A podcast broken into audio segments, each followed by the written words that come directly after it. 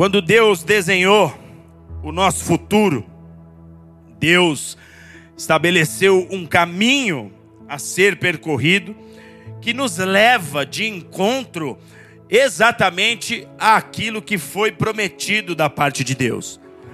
No livro do profeta Jeremias, falando sobre futuro, Deus dá uma palavra para Israel da seguinte forma: Eu sei os planos que tenho para vós, diz o Senhor, planos de paz e não de mal, para vos dar uma esperança e um futuro. Então me invocareis, orareis a mim e eu vos ouvirei.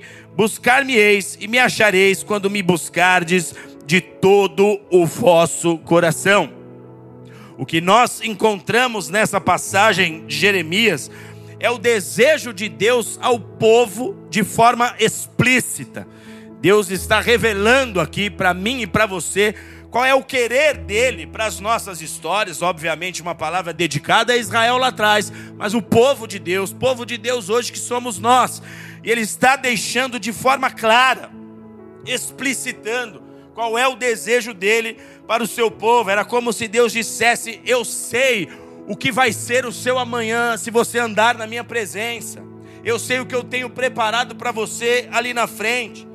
Eu tenho um futuro maravilhoso um futuro onde haverá paz, paz essa que você já procurou em tantos lugares e se feriu.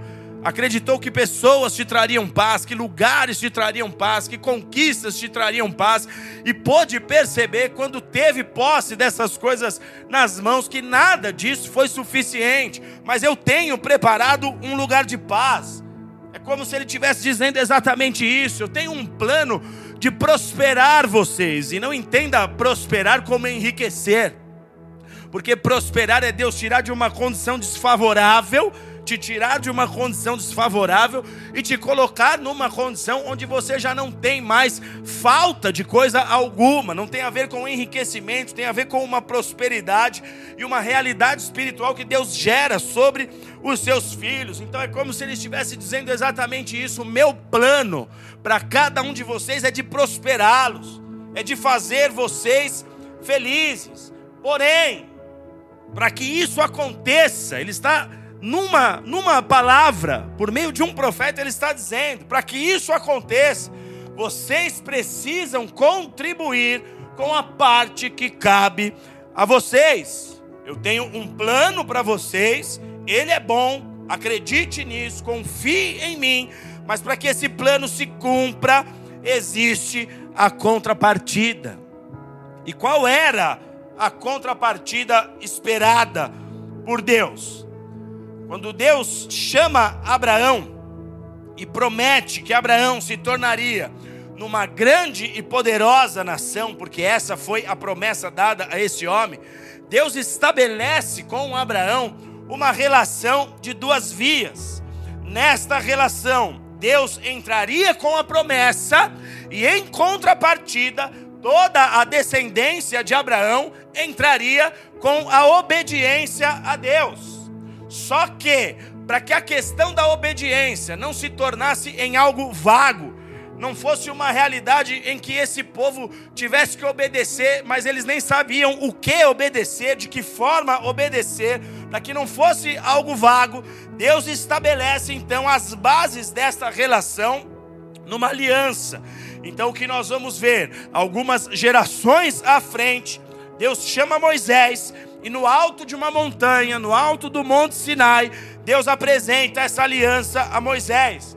Nesta aliança fica estabelecido o padrão de comportamento esperado por Deus, padrão que viabilizaria o cumprimento da promessa que o próprio Deus fez. Então, quando ele estabelece a aliança, ele está dizendo: tudo o que eu prometi, eu estou eu estou determinado a cumprir em suas vidas, eu estou comprometido em fazer com que isso aconteça. Só que você precisa olhar para os termos, você precisa olhar para a aliança, você precisa olhar para todas essas bases que eu estou estabelecendo, você, como é uma relação de duas vias, precisa também se comprometer em cumprir o que eu mesmo estou determinando como caminho para que você alcance a promessa que te foi estabelecida. A partir desse momento, Israel começa a viver um vai e vem espiritual. Ora, você vai ver Israel dedicado à aliança do Sinai, e por consequência dessa dedicação, eles avançam, eles conseguem conquistar, eles conseguem ver as promessas se materializando em suas vidas. Então, ora você vê Israel dedicado à aliança do Sinai, mas ora você vai perceber Israel completamente distante da aliança do Sinai. E a consequência dessa distância é vê-los mortos para a vontade de Deus. Então você começa a ver que a partir desse momento, Israel está vivendo uma realidade completamente diferente do que Deus desejou para eles. Deus queria um caminho reto, contínuo, que esse povo não se desviasse nem para a direita e nem para a esquerda. Mas eles nesse vai e vem, ora estavam nesse caminho, colhiam resultados, mas ora se desviavam, iam completamente na direção oposta ao que Deus estabeleceu. E o que se vê nas páginas da Bíblia, desde a saída do Egito até que Jesus veio em terra, é uma repetição da mensagem de Deus, é uma repetição do discurso de Deus, apenas usando fontes diferentes. Então, à medida que o povo se afastava da aliança do Sinai, Deus levantava os seus profetas, e esses profetas, eles vinham com um apelo de retorno. A mensagem quase sempre girava em torno de levar o Israel desobediente de volta à observância da aliança do Sinai. Por quê? Porque essa era a única maneira de Deus abençoar o seu povo. Então sempre Deus levantava alguém para falar volta, sempre Deus levantava um profeta, era o mesmo discurso, era a mesma mensagem, só os vasos eram diferentes, só os instrumentos eram diferentes, só as épocas eram diferentes, mas a mensagem era uma só. Volte para a aliança. Vocês estão desobedecendo. O motivo de vocês viverem essas dores é porque vocês estão afastados da aliança. Vocês não estão olhando para a aliança, vocês não estão dando atenção para a aliança.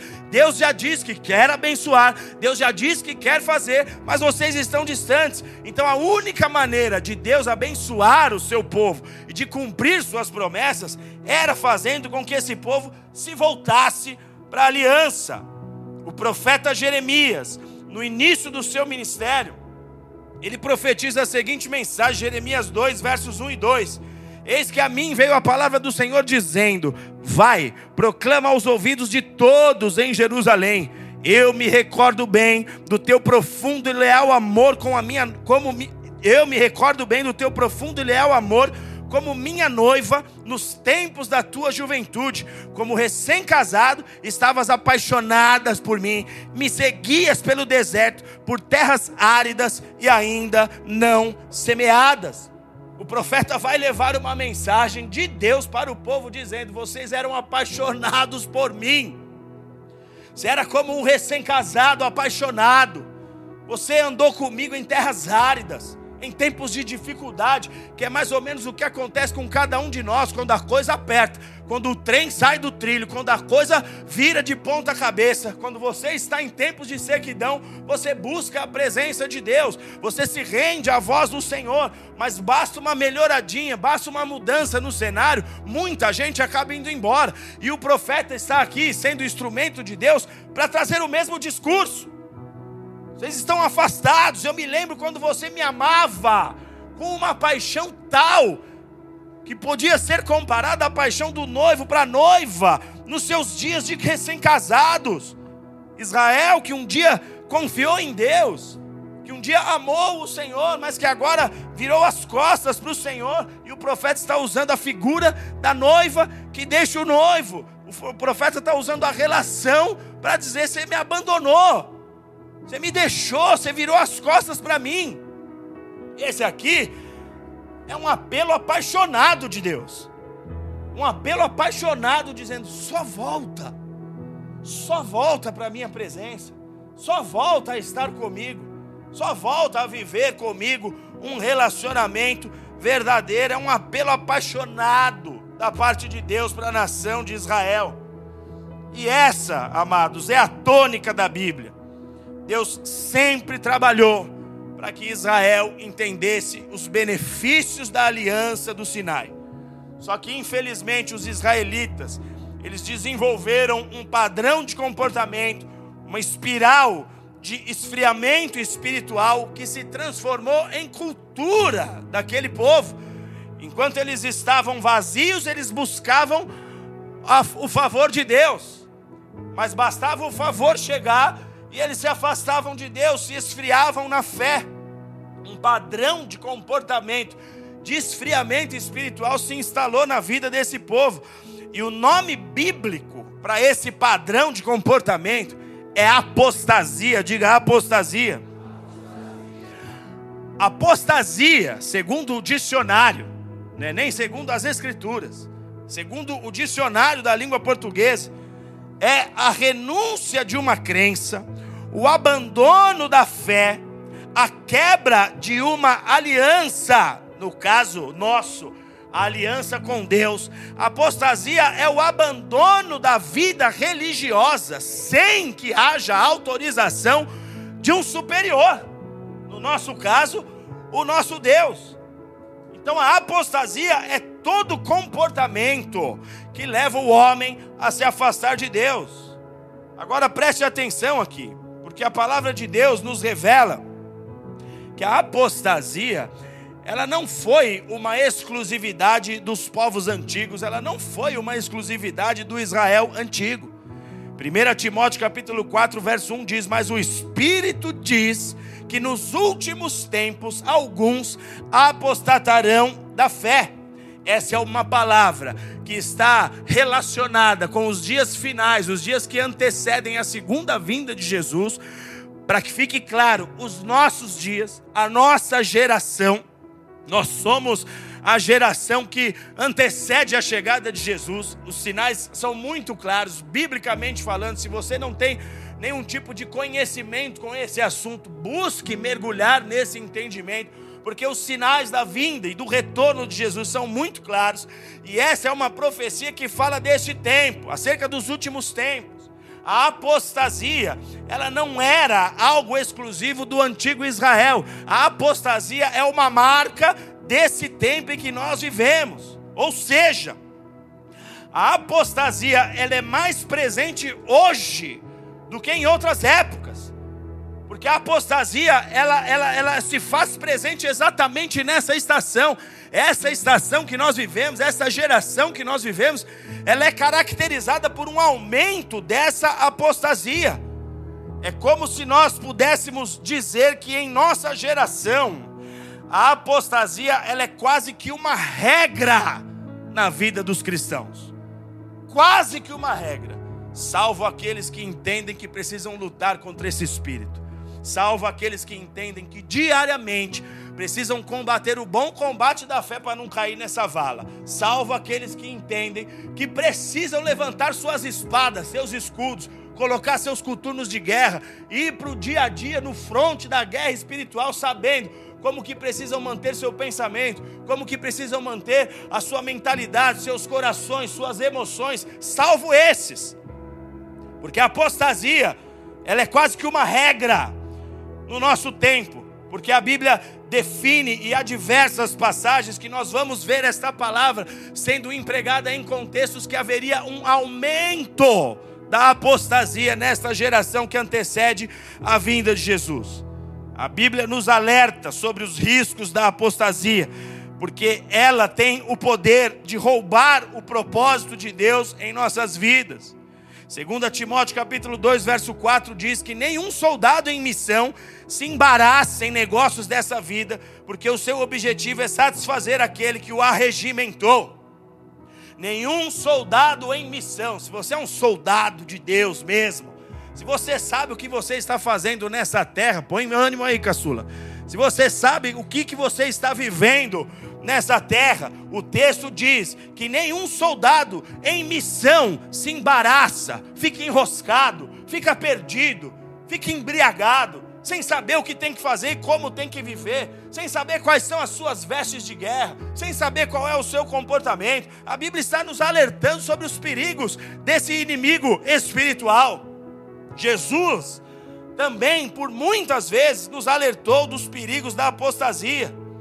Lucas capítulo 21, verso 34 diz: Acautelai-vos para que não aconteça que os vossos corações se encham de glutonaria, embriaguez e dos cuidados desta vida, e aquele dia, falando da vinda de Jesus, vos pegue de surpresa como uma armadilha. Acautelai-vos. A Bíblia não está falando de glutonaria, dizendo assim, cuidado para não comer muita pizza e não ver a hora de Jesus chegar. Ela está falando de coisas com as quais você tem se alimentado, se fartado, se empanturrado, a ponto de nem perceber que Jesus está chegando. A Bíblia está falando de uma embriaguez que nem sempre tem a ver com a cachaça, mas uma embriaguez espiritual, que te deixa perdido, atrapalhado. O soldado que se enroscou, que não entendeu que está em missão, seja cauteloso, porque essas coisas elas existindo em sua vida, aquele dia, quando vier, vai te pegar como se fosse uma armadilha que fora armada contra a sua vida. Então, seja cauteloso. Jesus, diversas vezes, ele vai falar desse assunto. Vigiai, vigiai em oração, vigiai para não cair em tentação, vigiai para que quando eu chegar, você não seja surpreendido, como o pai de família é surpreendido pelo ladrão. Vigiai para que vocês sejam cumpridores da palavra não apenas ouvintes, não pessoas que vêm para um ambiente como esse, ouvem a palavra e acreditam que lá na segunda-feira não precisam aplicar o que estão escutando, porque a palavra diz que nós seremos cobrados por tudo aquilo que nós ouvimos. Nós daremos conta do que nós falamos, nós daremos conta também daquilo que nós ouvimos. Você não vai ter como dizer diante de Deus, não sabia desse assunto. Deus puxa lá a LCD e fala: está aqui, foi naquele dia, foi naquele culto. Eu falei. Você que não foi um ouvinte aplicado, você que não foi dedicado às Escrituras, você que se embebedou na fonte da apostasia. Vigiai, seja cauteloso. Logo depois do dilúvio, a Bíblia diz que Noé, quando sai da arca, ele planta uma vinha. Quando chega a hora de Noé colher o fruto da sua plantação, a Bíblia diz que Noé exagera na dose. Noé bebe vinho demais e por beber demais ele acaba ficando bêbado. Só que esse momento em que a vinha de Noé, ela deu os seus frutos, era um momento de alegria para esse homem, era um tempo de festa, de celebração, por aquilo que ele alcançou diante de Deus. É como quando Deus te dá um benefício e você tem motivos para festejar. Você posta nas suas redes sociais: olha o que Deus fez por mim. Você conta o seu testemunho. Moisés estava se alegrando com aquilo que ele colheu na presença de Deus. Gênesis 9, 20 e 21 diz: Sendo Noé lavrador, passou a plantar uma vinha e, bebendo do vinho, embriagou-se e se pôs nu dentro da sua tenda. O vinho nesse momento e nesse contexto, era o fruto da bênção de Deus sobre Noé. E exatamente era a bênção que Noé estava celebrando. Só que Noé, se alegrando naquilo que ele recebeu de Deus, ele derrapou na curva, ele foi tão profundo na sua distração, ele tomou tanto, ele foi tão longe na sua distração que ele acaba tropeçando. E o que, que nós precisamos entender aqui? É que não é somente o pecado que te afasta de Deus, não é somente o pecado que te, te distancia de Deus. Para quem caminha com Jesus sabe que pecados tem que passar a faca e acabou. Porque a Bíblia diz: a razão de vocês estarem distantes de mim são os pecados. Os vossos pecados fazem separação entre vós e o vosso Deus. Mas não é só o pecado que distancia o homem de Deus. As distrações também nos distanciam de Deus. Muitos cristãos de hoje vivem as suas vidas correndo atrás de entretenimento, sejam festas, sejam as muitas distrações. Tem cristão que só quer se entreter, tem cristão que só quer saber de comunhão, porque até mesmo comunhão entre irmãos pode se tornar uma distração. São pessoas que estão como bêbados, embriagados por distração, embriagados em, em, em entretenimento. É óbvio que não é errado você se divertir, muito pelo contrário, Deus te dá totais condições para que você possa se alegrar, porém nele. Não é errado você se divertir, só que é muito fácil alguém se envolver de tal forma com o entretenimento, com as distrações, que acaba se esquecendo de Deus. E aí você vai encontrar pessoas em que nelas já não existe mais uma vida de oração, nelas já não existe mais uma dedicação à adoração quando há mais comunhão entre os membros de uma igreja, entre as pessoas de uma célula, do que reunião de oração, quando há mais apelo para eventos que a igreja faz relacionados à música, a entretenimento, do que as vigílias que muitas vezes a igreja faz, isso envolve você que é líder, você que representa o Senhor nessa terra. Quando há mais apelo para as distrações do que para a presença de Deus, nós temos um indício de apostasia no ar. Está claro? Você tem muito mais ânimo, empenho para estar tá no churrasco com os irmãos do que em se reunir com os irmãos para orar. Você tem muito mais fôlego para ir num evento que vem o adorador mais estourado da nação brasileira, a igreja lota, filas de carro na porta, do que quando é um evento de jejum e de oração, de intercessão, de clamor, de se rasgar em lágrimas na presença de Deus. Isso é um sinal claro, isso é um indício claro, palpável, de apostasia no ar.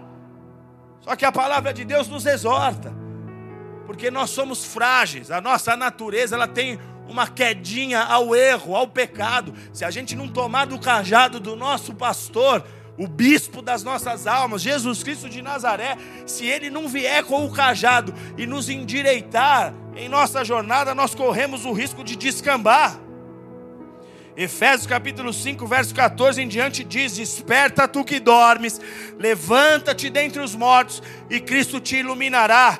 Vede prudentemente como andais, não como, le, não como nécios, mas como sábios, remindo o tempo, porque os dias são maus. Não sejais insensatos, mas entendeis qual seja a vontade do Senhor.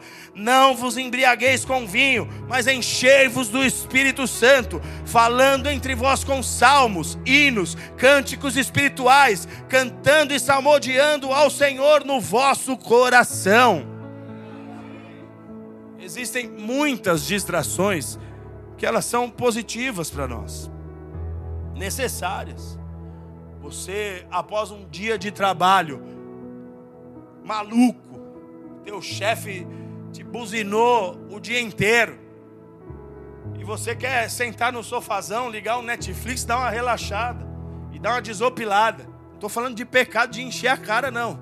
Estou falando de distrações lícitas para um cristão entendedor de Bíblia. Estou falando de distrações lícitas. Você não é de ferro.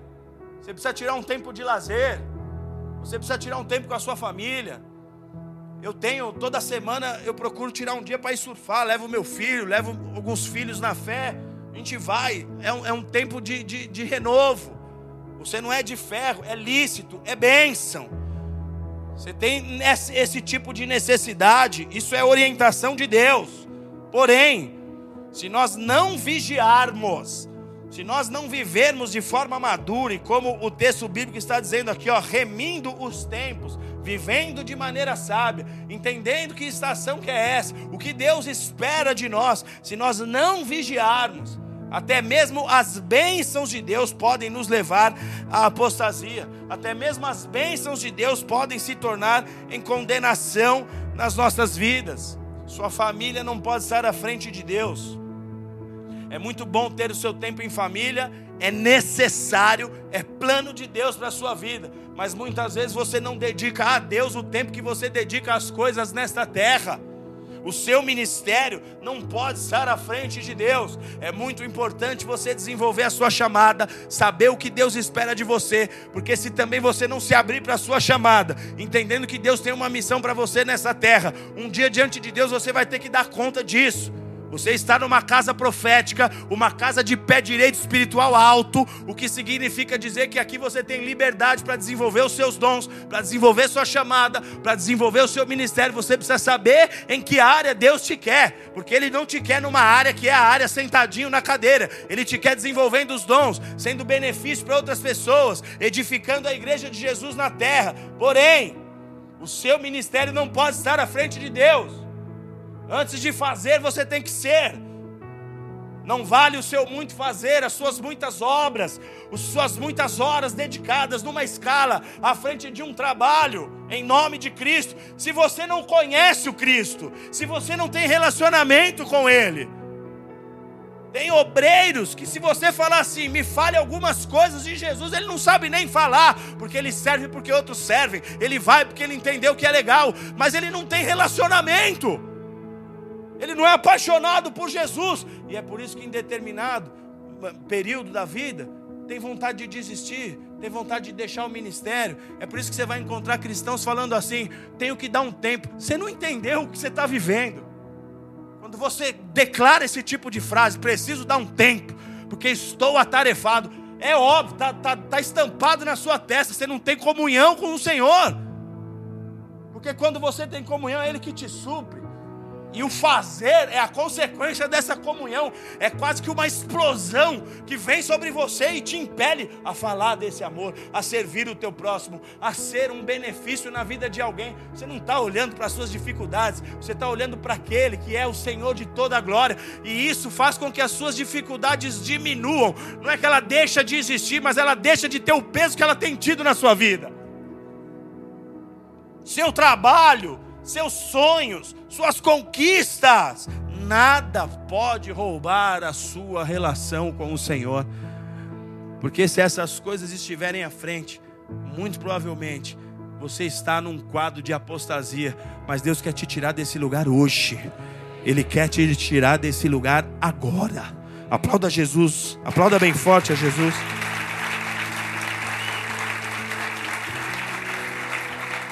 Abra sua Bíblia. Segundo Crônicas, capítulo 26.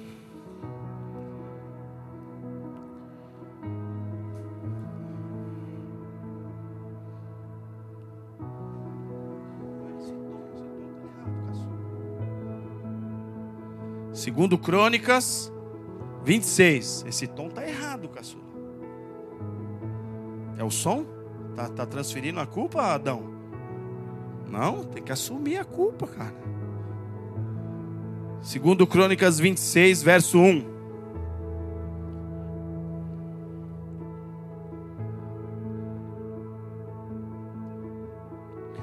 Então o povo de Judá tomou a Uzias, que tinha 16 anos, e o fizeram rei em lugar de seu pai Amazias.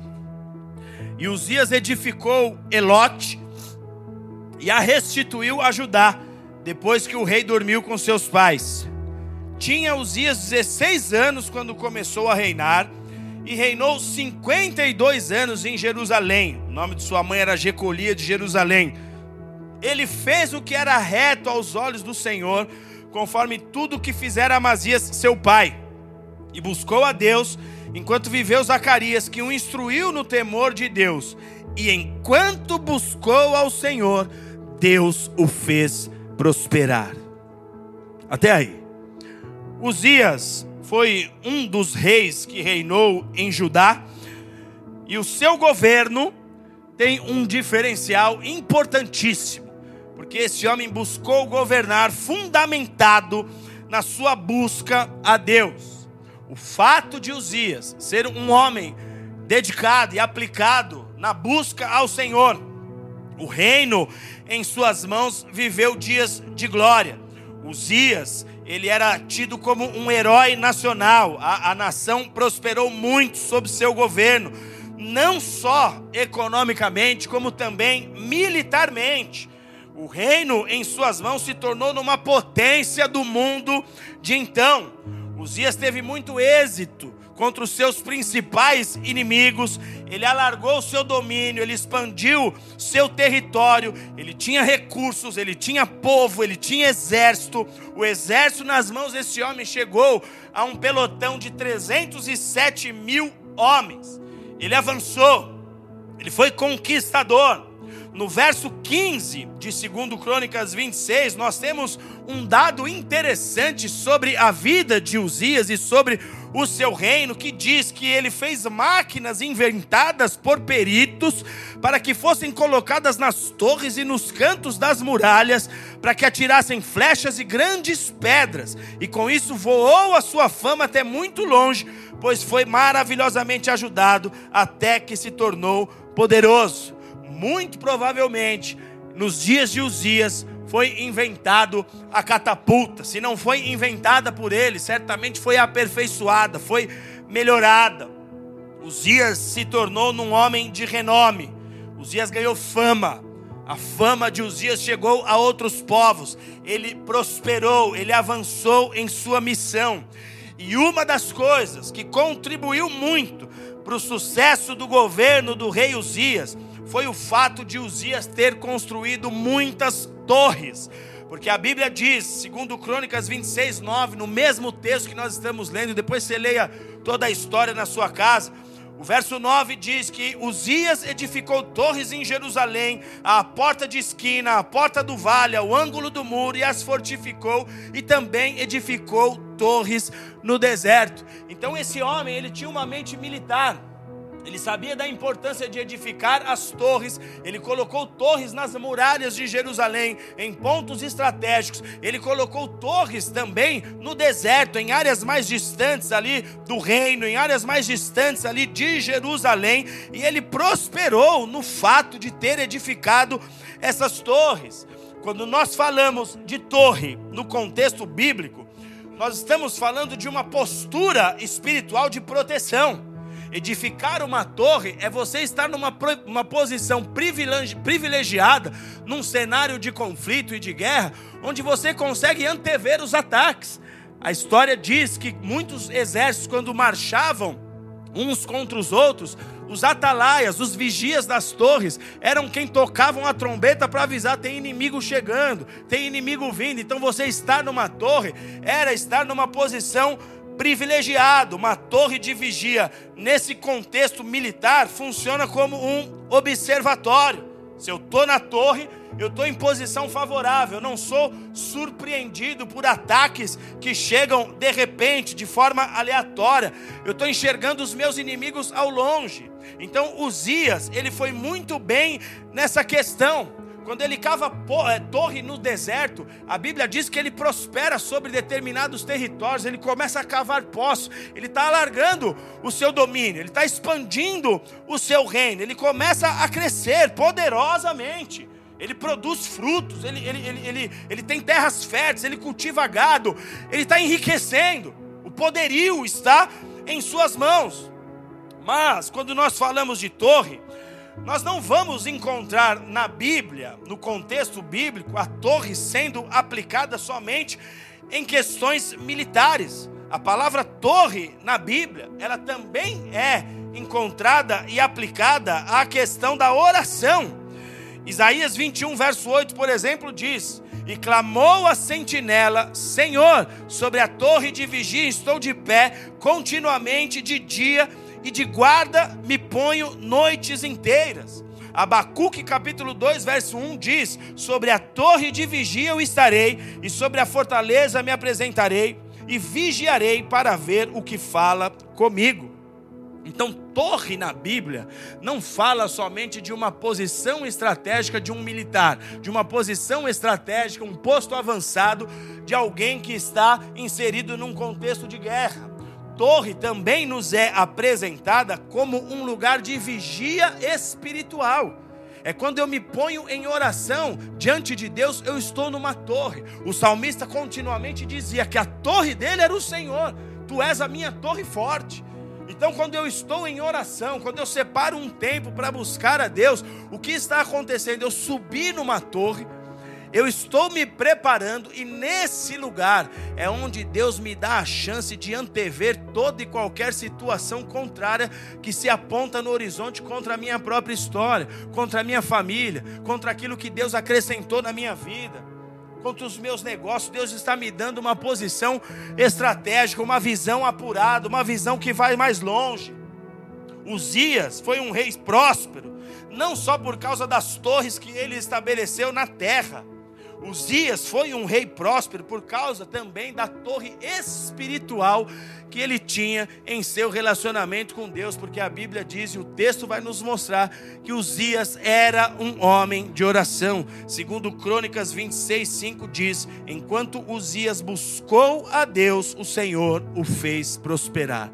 O segredo da prosperidade de Uzias está exatamente aqui. Enquanto ele buscou a Deus, Deus o fez prosperar. Enquanto ele buscou a Deus, ele avançou. Ele avançou militarmente, mas ele avançou espiritualmente. Deus deu vitória contra os seus inimigos, porque ele era um homem de oração. E aqui está a fórmula de sucesso para todo homem e mulher de Deus: torre de oração. Diga aí para o seu irmão, como é que está a sua torre de oração? Torre de oração. Se te faltar torre de oração, está te faltando vigilância. Se te faltar torre de oração, você está vivendo nessa terra pela força do seu braço.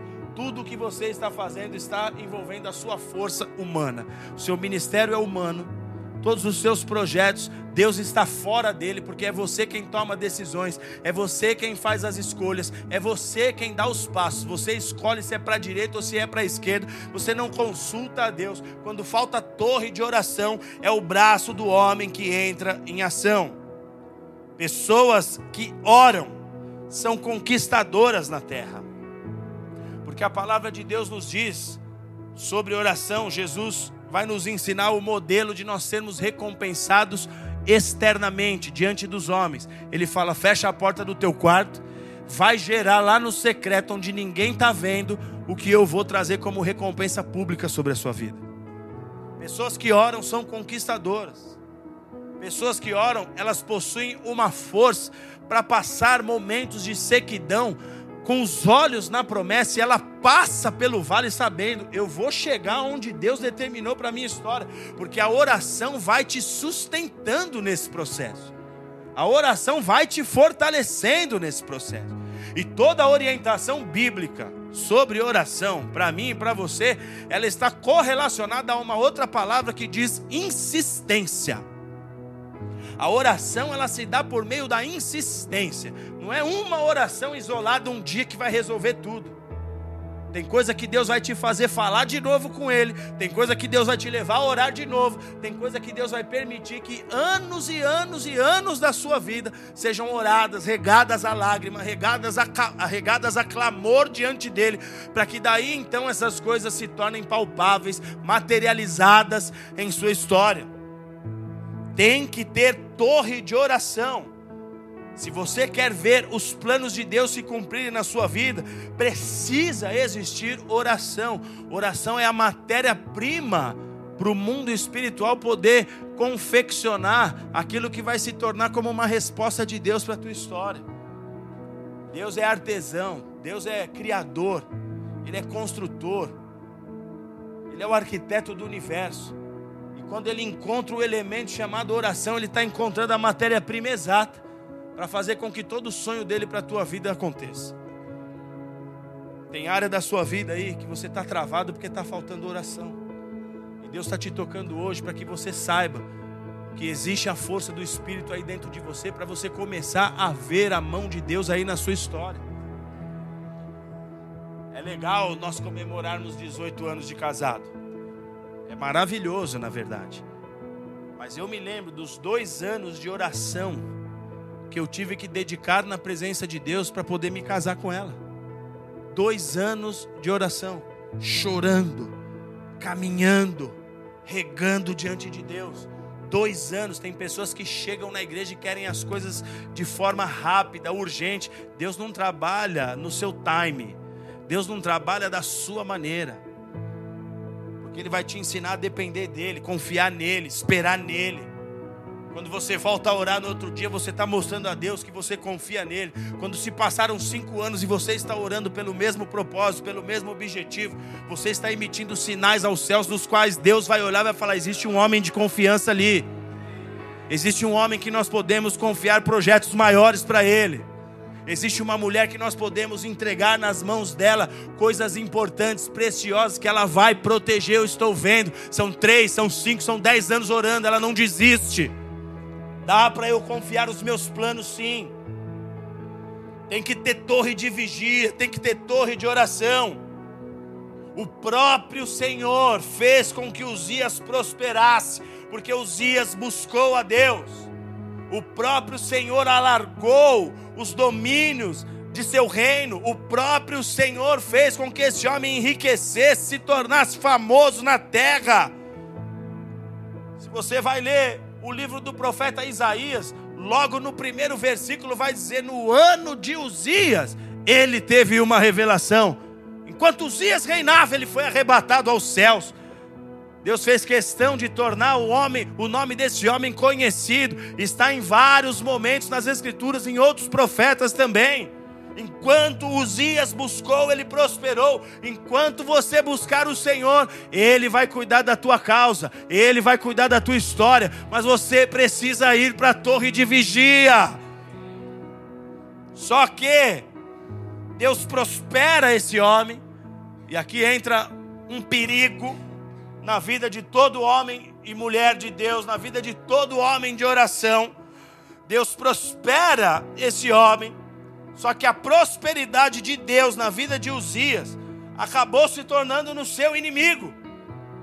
A prosperidade e o favor de Deus na vida de Uzias acabou se tornando no seu maior problema. Porque à medida que esse homem ele prospera, agora as pessoas sabem quem eu sou. Agora o meu nome é conhecido, o meu reino é grande, é forte. Os meus inimigos me respeitam. Aqueles que riam e zombavam de mim, que falavam que esse negócio de igreja, que você fica indo lá e nada muda na tua história, você está perdendo tempo. Aqueles que zombavam da minha fé, eles estão vendo que eu prosperei, que eu avancei, que as coisas aconteceram. Só que é aqui que mora o perigo, porque o rei prospera, o reino prospera em suas mãos, mas foi justamente a prosperidade que levou Uzias à apostasia. Uzias se afasta de Deus. Uzias fica vaidoso. Uzias fica orgulhoso. Parece que a bênção, em vez de ajudar, atrapalha. Parece que a bênção faz mal para algumas pessoas. Foi o que acontece com esse homem. Verso 16 diz: Mas havendo-se fortificado, exaltou-se o seu coração até se corromper, foi infiel ao Senhor, seu Deus. Uzias virou as costas para aquele que o abençoou. Uzias se divorciou de Deus. A conquista fez mal para ele, ficou embriagado. Olha o que eu tenho nas mãos agora. Quem viu minha vida no passado e me vê hoje tem que ver que Deus é comigo. Só que isso começa a fazer mal, começa a inflar o coração. Começa a levar pessoas a ter um comportamento do qual o Espírito está dizendo: não, não é para isso que eu te abençoei. É para você tratar mal as pessoas. Antes não tinha nada, agora vai no restaurante, trata mal o garçom, trata mal todo mundo. Você está achando que você é o quê? Não, não é para isso que eu te prosperei. Ninguém te conhecia, ninguém sabia quem você era. Derramou um óleo, foi levantado o líder, agora fica aqui com o peitão estufado. Não! Dando mau exemplo, dando mau testemunho. Não, não foi para isso que eu te prosperei. A prosperidade fez mal para esse homem ficou embriagado com a fama, ficou seduzido pelas conquistas, abandonou a fé, virou as costas para Deus. Quantos acontece exatamente esse tipo de situação? Deus prospera sua vida financeira e você se distancia de Deus não tem tempo para vir no culto por causa dos negócios, não tem tempo para vir no culto porque agora o meu filho que eu não tinha e que eu orei e que eu tanto pedi a Deus para ter, ah, ele está meio cansado hoje porque ele nadou a tarde inteira na piscina do condomínio, tomou muito sol e nós não vamos hoje. Começa a abandonar aquele que te prosperou. Não foi para isso que ele te prosperou. Não foi para isso que ele acrescentou um benefício na sua história. Ah, eu casei. Hoje é dia do meu casamento, 18 anos, vamos comer e abandona o Senhor. Vamos viajar e passa meses sem vir na casa do Pai. Chegou aqui como um Zé Ninguém. Chegou aqui sem nada. A prosperidade, em vez de ajudar, atrapalhou. Eu não estou falando aqui de gente que nunca teve compromisso com Deus, eu estou falando de pessoas que um dia foram incendiadas, apaixonadas pela presença do Senhor. Estou falando daqueles que nunca se comprometeram com a causa do Evangelho. Eu estou falando de gente que era viva na fé, mas que se embriagaram em sua prosperidade material. Nós precisamos guardar os nossos corações. Precisamos levantar a torre de oração, não somente pelas conquistas, mas principalmente para manter o nosso relacionamento com Deus vivo. Você orar por necessidades, muitas vezes, o que te sobra é isso. Você não tem outra alternativa, você vai orar mesmo. Já pediu dinheiro para um, emprestou, você está devendo. Pediu para o agiota, está devendo. O cara está te ligando, falando que vai te matar liga para a avó, liga para o tio, já fez de tudo, não tem mais fonte. Aí o que sobrou é o Senhor, aí você vai orar. Orar por necessidade, orar para ter certas conquistas é importante, é, é, é necessário, mas não é só por isso que você tem que orar, não é só por essa motivação. Vou orar porque essa semana eu tenho uma entrevista para fazer, essa semana eu preciso, preciso fechar um contrato. Vou na igreja domingo, vai que Deus me abençoa. Que tipo de fé que é essa? Que tipo de relacionamento que é esse? Você quer um marido que só te procura quando ele tem as necessidades dele lá? E vice-versa? Ou você quer alguém que esteja do seu lado, dia após dia, companheiro? Quando tudo está bem, quando tudo está mal, quando tudo está difícil, quando está bom. Que tipo de relacionamento com Deus que é esse? Levante torre de oração, não só pelas conquistas, mas principalmente para manter seu relacionamento com Deus vivo, para manter a chama acesa, para manter o amor pegando fogo, para você não ir para a vala da apostasia. A falta de oração na vida do cristão é um perigo. Se você pega uma pessoa que está pensando em desistir da vida, abandonar ministério, abrir mão da chamada, gente que quer abrir mão do casamento, quer romper com tudo, quer chutar o balde, quer jogar tudo para cima, você vai descobrir que ali não existe torre de oração, não existe, porque quem ora é sustentado pelo Senhor. Esse tipo de fé que você tenta viver sem oração é um engano de si mesmo. Você consegue dedicar tempo para ir na academia, você consegue assistir séries no Netflix. Eu toda vez que eu tento eu durmo, não dá. Não consigo, é muito longa, perde muito tempo. Você tem tempo para tanta coisa, para ir na praia com as amigas. Posta lá ainda, hoje sou eu com as amigas. E com o amigo? E com o noivo? O que está querendo dele? Só que ele abra o cofre te dê moedas? É isso que você busca de Cristo? Porque a palavra de Deus diz que se nós esperamos em Jesus só para essa vida, nós somos os mais infelizes dos homens os mais infelizes, tinha tudo para dar certo, estava no lugar certo, ouvindo a palavra, recebendo a pérola de grande valor, tinha tudo para dar certo, mas está fazendo tudo errado, porque está embriagado com as coisas dessa vida, distraído, apostatou da fé, se divorciou de Deus. Quando começa a faltar oração, a apostasia é o próximo evento da sua vida. Você vinha bem, Começou orando. Começou orando por necessidades. Nessa busca de resposta em função das suas necessidades, você se apaixonou. Porque você descobriu um amor que no mundo não existe. Você conheceu Jesus. Você viu aquele que te amou, mesmo você sendo o cafajeste que você era. Você viu alguém que te amou, mesmo você sendo a louca que você foi a vida inteira. E beijava 30 na mesma noite. Você viu alguém que te amou e te cuidou e te tratou, não como os homens dessa terra te trataram. É um amor indizível. Não há palavras para descrever que tipo de amor é esse. Você começou orando por conquistas. Você começou orando em função das suas necessidades. Mas você teve um encontro. Você se apaixonou.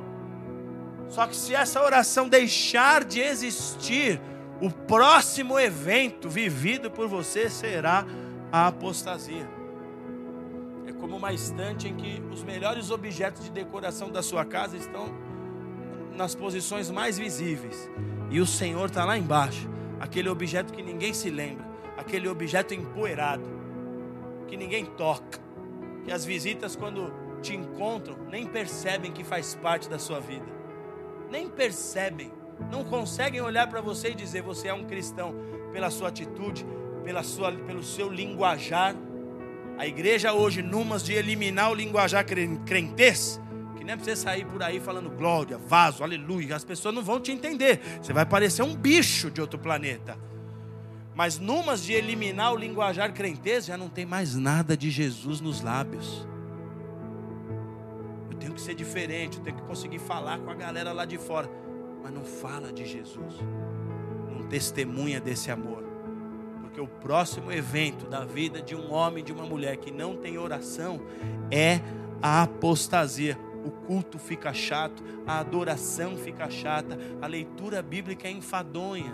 Você não tem prazer em leitura bíblica. Você está naquela estação de, ah, mas eu não entendo, eu não compreendo. Você ficou aí. É algo chato para você, não é prazeroso igual você ir jogar uma partida do seu esporte favorito, não é prazeroso igual você comer uma carne com os seus melhores amigos. Não tem prazer nessa relação. É uma relação forçada. Você se sente com uma corrente no pescoço que diz para você: você tem que estar aqui. Porque se você não estiver aqui, você vai morrer. Tudo bem, talvez isso te livre da morte eterna. Mas esse é o tipo de fé que você quer viver? Esse é o tipo de relacionamento que você quer viver? Certamente não é o que Deus tem para você. Certamente não é o que Deus desenhou para minha e para a tua vida.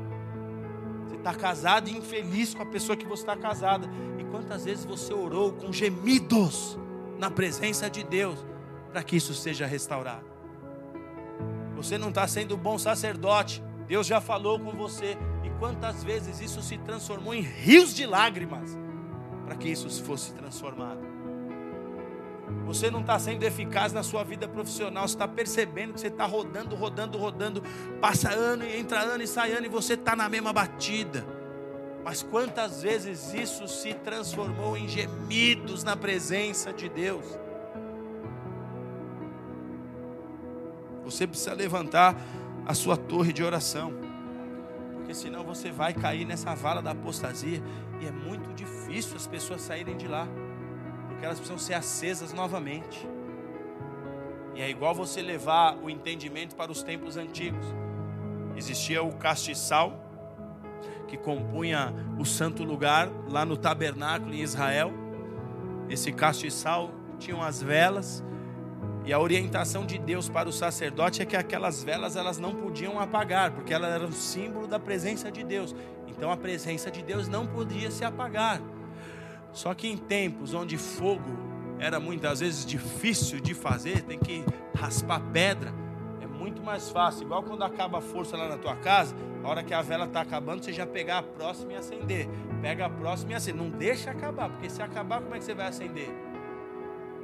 Muitas pessoas, quando caem na apostasia, não conseguem se reerguer, porque tem que lascar pedra de novo, tem que recomeçar. E é mais difícil pegar uma obra que ficou pela metade e ter que refazer, do que começar do zero. Alguns cultos atrás eu falei aqui do vaso. Deus quebra, Ele não remenda, Ele faz tudo novo. E aí você tem que aceitar voltar lá do início, lá do começo, dos primeiros passos. Você se tornou um teólogo, conhecedor, e Deus fala: agora você vai virar porteiro. Por quê? Porque você vai aprender a amar minha casa. E não que o porteiro esteja numa posição menor do que o teólogo, mas você tinha avançado com Deus. Você estava em outros patamares de responsabilidades que Deus colocou na sua mão. Confiança, nível de relacionamento. Só que aí Deus fala: vai ter que começar de novo. É muito mais difícil ter que acender de novo. Então mantenha a chama. Põe tua torre de oração de pé. Amém? Precisamos edificar as nossas torres de vigia. Nos dias de Uzias, Deus trouxe uma palavra por meio de um outro profeta. Nos dias desse rei, Deus trouxe uma palavra por meio do profeta Amós. E essa palavra nos revela um outro elemento, além da torre, que precisa ser usado na nossa luta contra a apostasia. Isso está em Amós, capítulo 9, versículo 11. Amós 9, versículo 11, que diz o seguinte: Naquele dia levantarei a tenda caída de Davi, repararei as suas brechas, e levantando-a das suas ruínas, restaurá-lo-ei como fora nos dias da antiguidade. Essa palavra declarada e dirigida por Amós é uma palavra profética que também é relacionada aos últimos dias. É, Deus está falando para Amós que nos últimos dias ele quer restabelecer, ele quer trazer de volta um modelo de culto que o agradou no passado.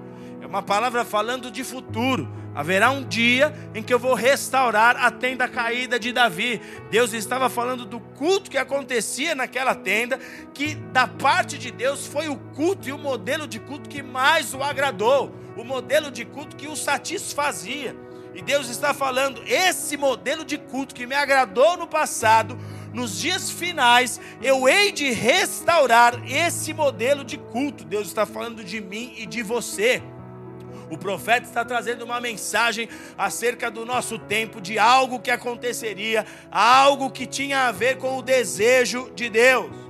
Davi, que está envolvido nesse contexto, porque Deus está falando que restauraria a tenda de Davi, ele foi um homem sedento pela presença, pela presença de Deus.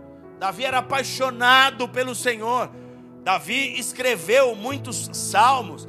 E nessas poesias apresentadas por ele, Deus era o tema da sua, dos seus escritos, Deus era o tema da sua poesia, Deus estava sempre à frente, ele, ele tinha um coração que amava a presença de Deus, que amava o Senhor acima de todas as coisas, razão pela qual mesmo esse homem tendo cometido um pecado de adultério e ter planejado o homicídio de um homem, ele mesmo nessas condições foi chamado de homem segundo o coração de Deus.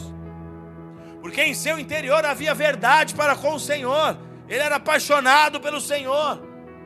O Salmo 27, verso 4, ele diz: Uma coisa peço ao Senhor e a buscarei, que eu possa morar na casa do Senhor todos os dias da minha vida para contemplar a beleza do Senhor e meditar no seu templo. Davi revela aqui que a sua principal intenção, que o principal desejo do seu coração era estar na casa de Deus, era adorar o Senhor, era perseguir a presença tudo o que ele pôde fazer para que essa verdade se tornasse algo diário em sua vida, tudo o que estava ao seu alcance ele fez. Davi era um perseguidor da presença de Deus. Agora, desde o tabernáculo construído por Moisés, preste atenção aqui, o primeiro protótipo de igreja que nós temos, o tabernáculo de Moisés, desde a construção desse tabernáculo, nós temos algumas construções que serviram como local de culto a Deus. Nós temos o tabernáculo de Moisés, nós temos o templo de Salomão, nós temos o templo que foi reconstruído por Esdras, quando os judeus voltam do cativeiro na Babilônia, e esse templo posteriormente ele foi ampliado pelo rei Herodes. Só que quando Davi ele assumiu o reino em Israel, a arca da aliança, símbolo máximo da presença de Deus, havia sido roubada pelos filisteus. E a primeira coisa que Davi fez quando ele sobe ao trono, quando ele começa o seu governo, foi ir atrás dessa arca. Assim como Uzias, que começou o seu reino buscando a Deus, se dedicando ao Senhor, essa foi a ação de Davi. Davi certamente foi um exemplo, uma inspiração para Uzias, que reinou algumas gerações à frente. Então, Davi, a primeira coisa que ele faz é capturar a arca, é trazer a arca de volta. Ele sabia, eu preciso da presença de Deus comigo. Se essa presença não estiver aqui, eu não terei sucesso, eu não terei como ir adiante nos projetos de Deus para a minha vida. Ele traz essa arca, ele consegue levar essa arca para Israel e ele constrói uma tenda para que a arca de Deus tivesse abrigo ele constrói uma tenda para que a arca de Deus não ficasse ao relento. 1 Crônicas 15, 1 diz que depois de ter feito casas para si mesmo na cidade de Davi, preparou Davi um lugar para a arca de Deus e armou-lhe uma tenda. Agora, o que chama a atenção nessa profecia de Amós é que Deus queria restaurar, ou melhor, Deus quer, esse é o, é o interesse de Deus para os nossos dias. Deus deseja restaurar um modelo de culto que foi praticado na tenda de Davi e não nas outras construções que existiram. O tabernáculo de Moisés, por exemplo, ele tinha em sua composição elementos de sobrenaturalidade, porque Moisés sobe no alto do Monte Sinai, ele ouve de Deus como é que o tabernáculo tinha que ser construído, cada elemento, cada objeto, cada espaço, cada área, de forma detalhada. Isso foi uma obra inspirada. Deus levanta construtores dessa arca, homens que construíram esse tabernáculo com as suas mãos. Foi um trabalho feito pelas mãos dos homens, mas algo sobrenatural, algo narrado por Deus, algo que Moisés escutou no pé do ouvido, que Deus falou como tinha que ser. A tenda de Davi não se comparava em nada ao tabernáculo de Moisés. O que Davi construiu foi uma cabaninha não tinha esse elemento sobrenatural. Não tinha essa palavra de Deus falando, você vai fazer assim, puxa para lá, faz desse jeito, constrói com tal material. Não tinha isso. Na tenda de Davi, nem sequer tinha os elementos que compunham as partes do tabernáculo de Moisés. Ela não se comparava com a tenda de Moisés, com o tabernáculo de Moisés. A tenda de Davi também não se comparava com a obra esplendorosa que Salomão construiu. A obra de Salomão, se você já teve a chance de ver o templo de Salomão lá em São Paulo, que segundo os construtores é a réplica fiel, fidedigna do templo em Israel, você vai ver que é um negócio colossal. Eu estive lá, tentei entrar. Eu fui tipo malandro. Falei, chamei meu filho, a gente estava, Uriel, falei, a gente estava todo errado, de bermuda, falei, vou entrar. E fui. Mas eu tomei um enquadro. Eles têm a polícia do templo, cara. Eu tomei um enquadro.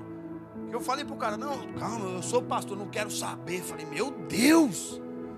Preciso colocar meus atalaias para treinar com esses caras aqui. É colossal o negócio. É absurdo. Você se sente uma formiga. E esse era o interesse de Salomão construir uma casa tão gloriosa que as pessoas tivessem a partir dessa casa o entendimento do tamanho de Deus. Então existia muita glória no templo de Salomão. A tenda de Davi era uma barraquinha, tipo essa que você leva para a praia para ficar um domingão com a família. Não tinha base de comparação. A tenda de Davi não podia se comparar ao templo de Esdras, que não tinha a mesma suntuosidade de Salomão, mas também era uma casa de cedro, edificada com madeira, com pedras. Era uma casa gloriosa. A tenda de Davi também não tinha a estrutura que Herodes posteriormente ampliou do templo de, Herodes, de, de, Esdras. Se você vai a Israel hoje, você se assusta com o tamanho das pedras que são usadas e que foram usadas para a construção do templo. E não tem argamassa entre as pedras. Eu fui lá, eu vi, é uma coisa assustadora. É umas pedras que você fala, quem é que teve força para colocar essa pedra aqui? Que maquinário era esse que esses caras tinham há milênios atrás para fazer uma obra tão gloriosa como essa. Herodes, a história diz que ele era vaidoso, tudo que ele queria construir, ele construía de forma cinematográfica. Ele construiu um, um, um, uma fortaleza numa região desértica, onde ele tinha até hidromassagem. Essa fortaleza está lá até hoje. Massada, fortaleza de Massada, que tem uma história maravilhosa envolvida com essa construção a tenda de Davi não tinha, as pedras são gigantescas. A tenda de Davi não se comparava, era uma tenda simples, uma estrutura simples, com a arca no meio. Só que é sobre o culto que era oferecido na tenda de Davi que Deus estava falando na profecia de Amós. Eu quero um culto como era oferecido na tenda de Davi. não no tabernáculo, não no templo de Salomão, não, não, não como já existiu em outros momentos. Eu vou restaurar um modelo de culto como era praticado na tenda de Davi. Eu vou restaurar aquele, aquela adoração. E que adoração é essa? Davi, quando ele constrói essa tenda, ele põe a arca ali. A Bíblia diz que ele dá ordem aos levitas os homens da tribo que eram separados para os ofícios na casa de Deus, ele separa esses homens, ele posiciona, ele faz diversas equipes de adoração.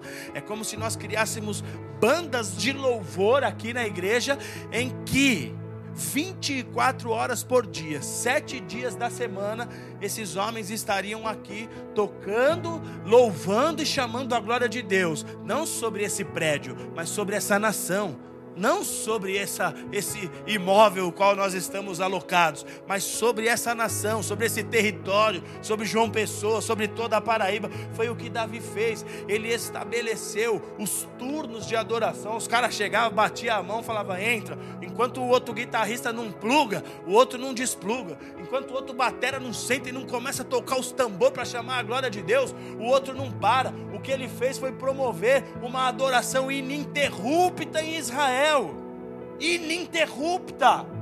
E esse rei é lembrado até hoje. O que Davi fez abriu o caminho para a gente viver o que a gente vive hoje: liberdade de adoração, extravagância na adoração, ser extravagante diante de Deus, pular, sorrir, chorar, gritar. A Bíblia diz que quando ele entra em Israel, ele vai dançando na frente da arca. Sua esposa olha pela janela, Mical despreza Davi por causa da extravagância dele de adorar o Senhor. Esse homem vai nessa batida e ele leva a nação inteira a viver esta realidade. Deus à frente, Deus acima. Vamos adorá-lo, vamos celebrá-lo, vamos cultuá-lo. E o que Davi está fazendo ali? Mandando a apostasia para bem longe. Aqui tem vida de adoração. Aqui tem comunhão com o Senhor. Aqui eu não vou aceitar ser engessado, enrijecido, perder o meu sorriso, perder o brilho no meu olhar. Aqui eu não vou aceitar que pessoas passem pelo meu caminho, totalmente destruídas, sem que eu deixe uma semente, sem que eu deixe uma mensagem, sem que eu estenda as mãos. Aqui eu não vou permitir, porque aqui tem adoração 24 horas por dia, e adoração não é só canção, adoração é estilo de vida, Adoração envolve cada uma das escolhas que você faz. Deus não está interessado em música, não, Ele está interessado no coração. A adoração que sobe é aquela que parte de um coração que alegra a Deus. Do contrário, é musiquinha. Está cheio de musiquinha por aí. No meio dos crentes, está cheio de musiquinha. Mas Deus não está atrás de musiquinha, Ele está atrás do coração. Diga para quem está do seu lado aí: tem que ter torre, tem que ter tenda mas fala como um adorador. Tem que ter torre, tem que ter tenda. Tem que ter torre e tem que ter tenda.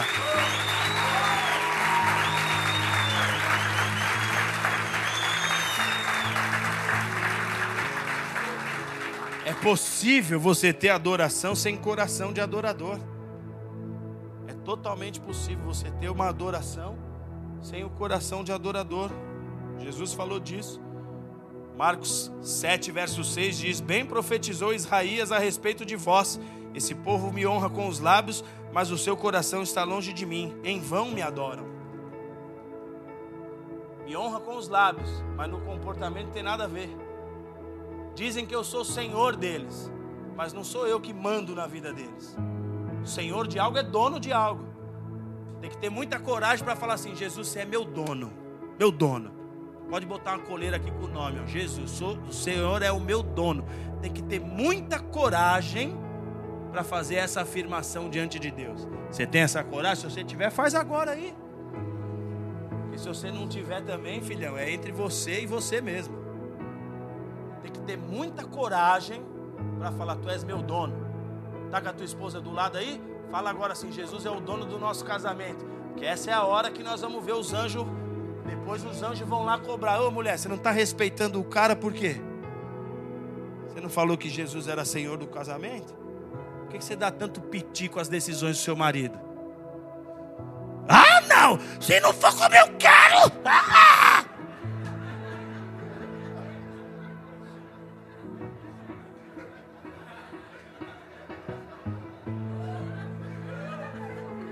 Agora Deus mexeu com as mulheres aí.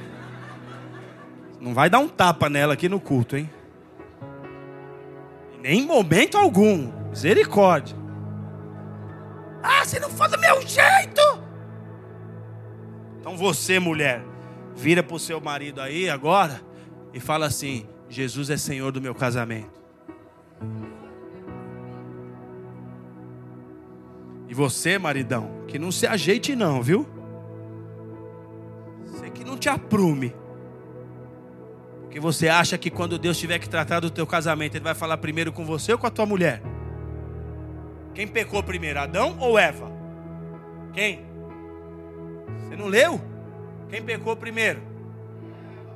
Aí, tá pegando no breu, vai. É tipo o carro empurrando. Quem pecou primeiro? Quem Deus cobrou primeiro? Quem Deus cobrou primeiro? Quando Deus tiver que dar, sentar para falar assim, vamos trocar ideia sobre o seu casamento. Não adianta você falar, pô, mas a mulher, olha os pulos que ela dá. Quem é que aguenta um negócio desse, pai? Eu não sou de ferro. Ele vai falar, ô Adão, só me adora, cara. Entra na tenda, Adão. Levanta a torre. Sobe o som da, da tua adoração comigo, você vai ver.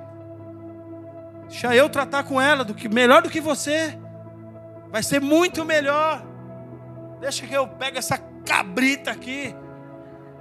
Dou um jeito nela rapidinho. Te devolvo ela, ó. Um brinco. Você vai ser feliz. Quer acreditar? Entra na tenda. Quer acreditar que Deus faz? Vai adorar. Vai buscar a presença dEle. Agora, a adoração que sobe não é a dos lábios, é a do coração.